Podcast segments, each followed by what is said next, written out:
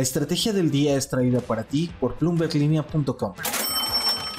Muy buenos días. Las autoridades financieras en México miran un panorama incierto. Si la comunidad LGBT más fuera una potencia económica, ¿cuál sería? Les tengo la respuesta. Además, Virgin Galactic se estrena en el turismo espacial, pero hay toda una historia detrás. No olviden hacer clic al botón de seguir del podcast, activar la campana para que así puedan recibir la alerta de un episodio nuevo, ya lo saben ustedes, cada mañana. ¿De qué estamos hablando? Se reunió el Consejo de Estabilidad del Sistema Financiero Mexicano. Lo preside el secretario de Hacienda, Rogelio Ramírez de la O, y está integrado por líderes de Banjico, Hacienda, la CNBB, la CONSAR, Seguros y Fianzas y el IPAF. Aprovechando que hace dos episodios estuvimos hablando sobre el panorama de la economía mexicana, qué mejor que concluir la semana con la visión en conjunto de todas estas autoridades financieras.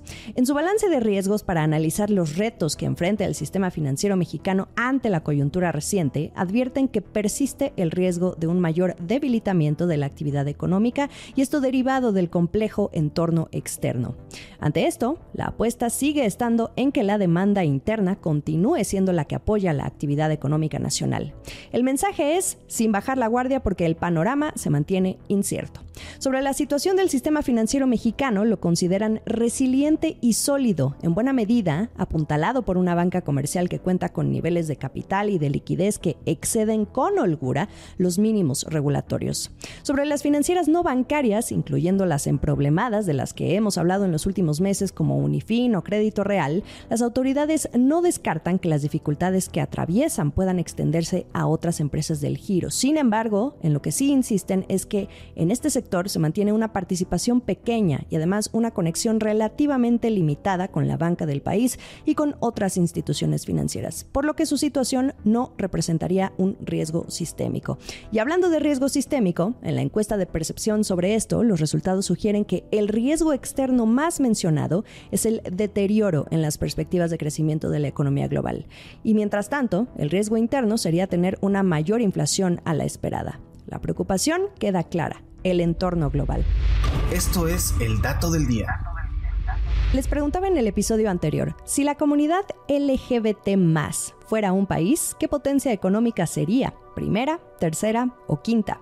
Gracias a todos ustedes, queridos oyentes, que participaron. La mayoría estuvo en lo correcto. Existen algunos estudios que determinan que de tratarse de un país, la comunidad LGBT más podría ser la tercera o cuarta economía más importante del mundo.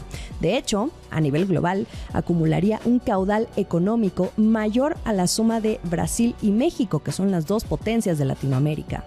Existe un estudio publicado por la firma LGBT Capital que estima que el PIB de la comunidad hasta 2019 alcanzaba los 3,9 billones de dólares. El estudio, sin embargo, solo tomó en cuenta a 27 países y eso quiere decir que las estimaciones podrían ser muy superiores si se tomara en cuenta a toda la población LGBT más del mundo. Según el Banco Mundial, lo que esta comunidad contribuye la colocaría solo por debajo de las tres potencias económicas si tomamos en cuenta el PIB a 2019. Estamos hablando de Estados Unidos, China y Japón. Incluso la comunidad estaría por encima de Alemania. Hoy está logrando un mayor reconocimiento positivo y también en términos de igualdad. Falta mucho por hacer, sin embargo se nota el impulso y un reconocimiento visible. El último sorbo. Al inicio de esta semana les platicaba que Virgin Galactic se alistaba para lanzar su primer vuelo de turismo espacial. Bueno, misión cumplida.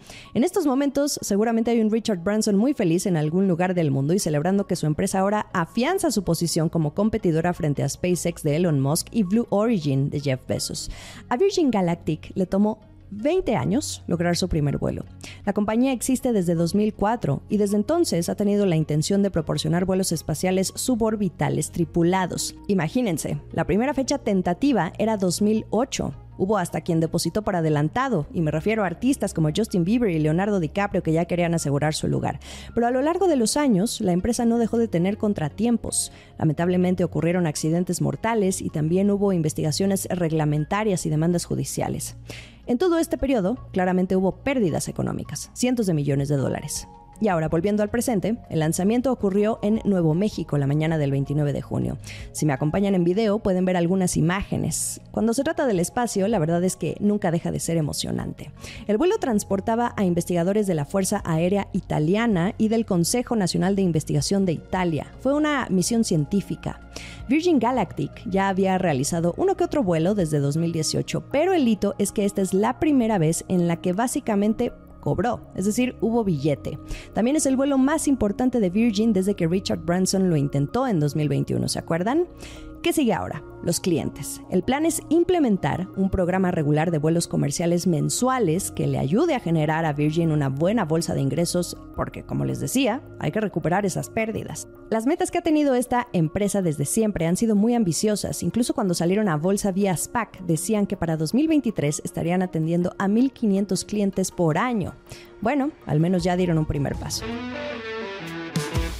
Se nos fue junio. Les invito a consultar bloomberglinea.com en estos días de descanso. Ayúdenme a elegir el episodio que más les gustó de esta semana. Como siempre, yo los estoy leyendo. Estamos en Twitter como arroba la estrategia MX, también en Instagram y YouTube, o podemos platicar en mi cuenta de Twitter, también arroba Jimena Tolama. Nos escuchamos el lunes. Esta fue la estrategia del día, escrito y narrado por Jimena Tolama, producido por Arturo Luna y Daniel Hernández. Que tengas un día muy productivo.